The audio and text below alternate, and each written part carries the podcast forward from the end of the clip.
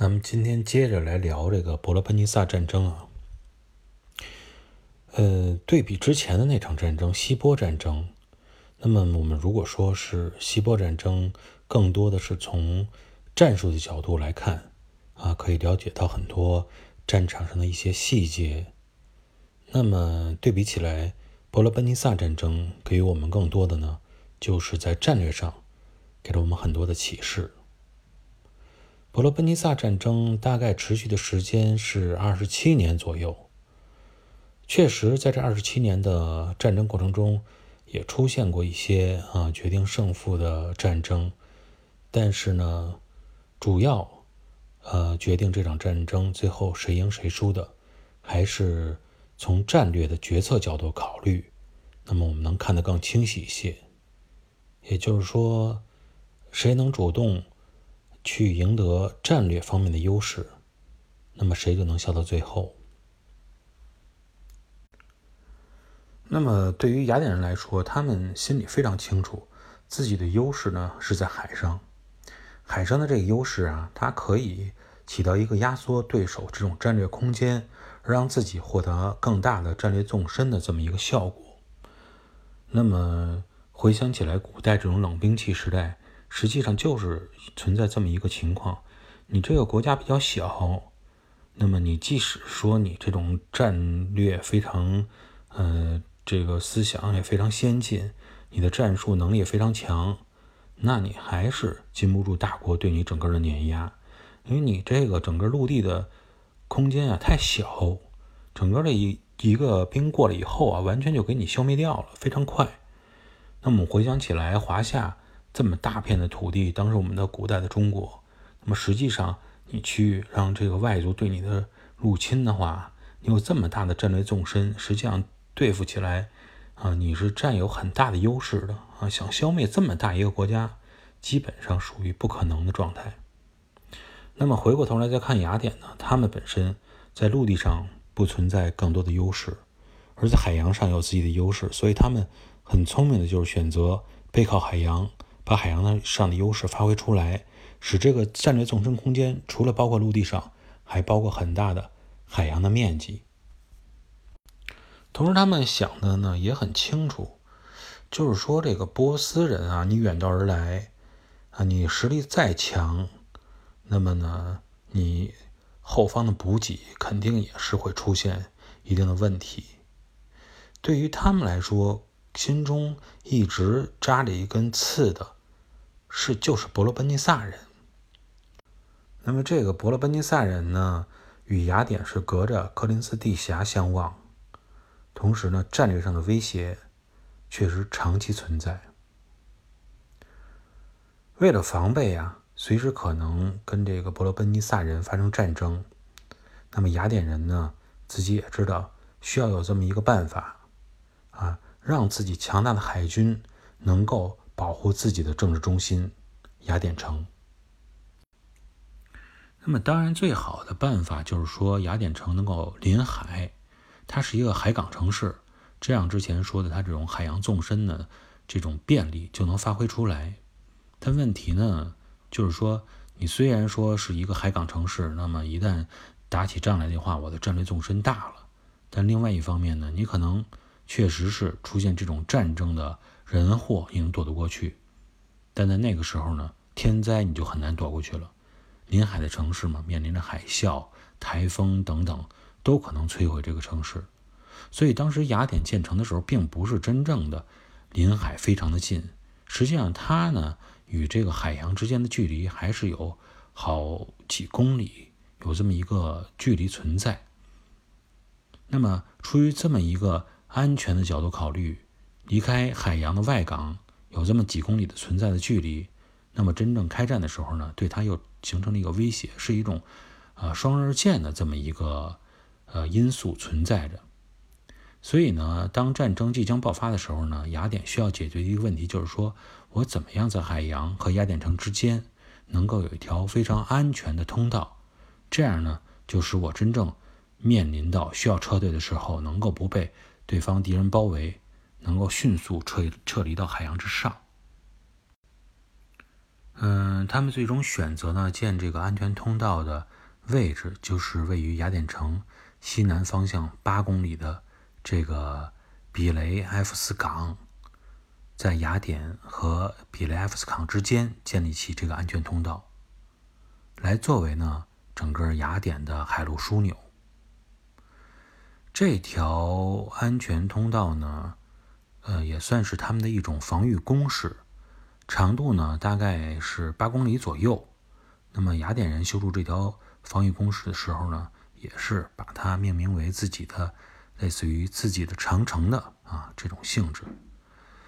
那么他修筑的呢，并不是仅仅是说，呃，像咱们这种长城说御敌于国门之外，那我建起一座墙，做建起一座墙。然后那个使这个外边的这种敌人攻击不上来，或者说我是防御起来更加容易一些。他的这个所谓的长城啊，呃，御敌呢是一方面，更大的一方面，它实际上就是一种补给线的形式。那么打通了雅典城与海上之间的这种交通线，也可以说呢是建立一个甬道的这种啊方式。这个甬道呢，从整个的技术层面上来看吧，大概就是两侧都有墙，中间能够运输这种人员呀、商品啊、这种补给呀、货物啊等等，就是这么一个东西。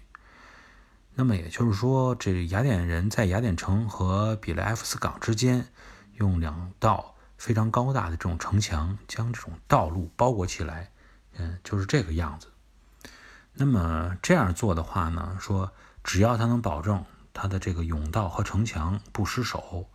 那么斯巴达人你就没法去啊围起雅典城来，你也不可能用这种围城，然后我断绝你的补给，让你城里最后承受这种饥饿啊，导致你最终投降的这种方式来攻灭雅典城。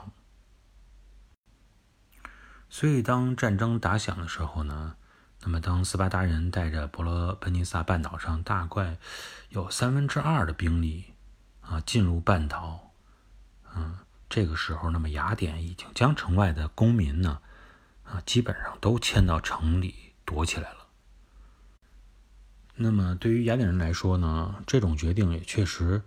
不是最好的决定，毕竟你城外的那些农田呀、不动产啊，都会遭到伯罗奔尼撒人的破坏。但是反过来说，伯罗奔尼撒人远道而来，对于他们来说，自身也是一种伤害，因为他的经济啊会受到很大的这种呃，对战争对会对他的经济造成很大的这种影响。因为除了这些职业军人啊，生活在斯巴达以外的这些职业军人。很多这个过来的这个军队，他要不当军人的时候呢，依然是要创造经济价值的，啊，要做很多这种啊农务啊，然后这种啊经营啊这种类似的，能够为这个国家创造经济价值。那么你这种大批的精壮力都被变成了军人来攻打城市的话，啊，相对来说，伯罗奔尼撒它本身的经济实际上受到了非常重要的影响。而本身就是以商贸来立国的雅典人，他们心里比伯罗奔尼撒人更清楚，嗯，打仗就是打钱。那么他之所以说愿意消耗巨资去建立长期的这种甬道类的防御工事，他就是想把这个战争能够陷入拉到这种持久的拉锯战的状态，对于他是更有利的。另外呢，雅典人他也不光是靠这种消极的防御来对这战争进行一些战略上的策划，本身他的海军是非常强大的，啊，不光是能给雅典城运送补给，还能够直接介入战争之中。那么在希波战争的时候呢，我们也了解到，雅典跟希腊，呃，这个联军与这个波斯大军。去进行战争的时候，他的海军确实起到了很重要的作用，啊，因为他拥有了制海权，同时呢，通过海洋上的优势去切断了波斯大军的很多战略补给线，最终呢，导致薛西斯那么明智的进行了撤退的决定，发出了撤退的这个决定。对于跟伯罗奔尼撒进行战争的时候，那么他的这一个方法，啊，就不能完全按照老方法去运行了，因为伯罗奔尼撒一是离它非常近，二一个它本身不是一个孤立的岛，它是一个半岛，它的这种补给能够源源不断的从陆地上啊运过来。那么正是因为这一个原因，那么雅典人呢，并没有采取直接切断它补给线的这种方式，当然他也做不到。他是怎么做的呢？他是派出自己强大的海军去围绕伯罗奔尼撒半岛做这种航行。呃，一旦发现哪个防御工事发生薄弱的了，有这种薄弱的迹象了，就马上采取进攻啊，去掠夺伯罗奔尼撒人自己的财富啊，去攻击他的这种农田，破坏他的经济。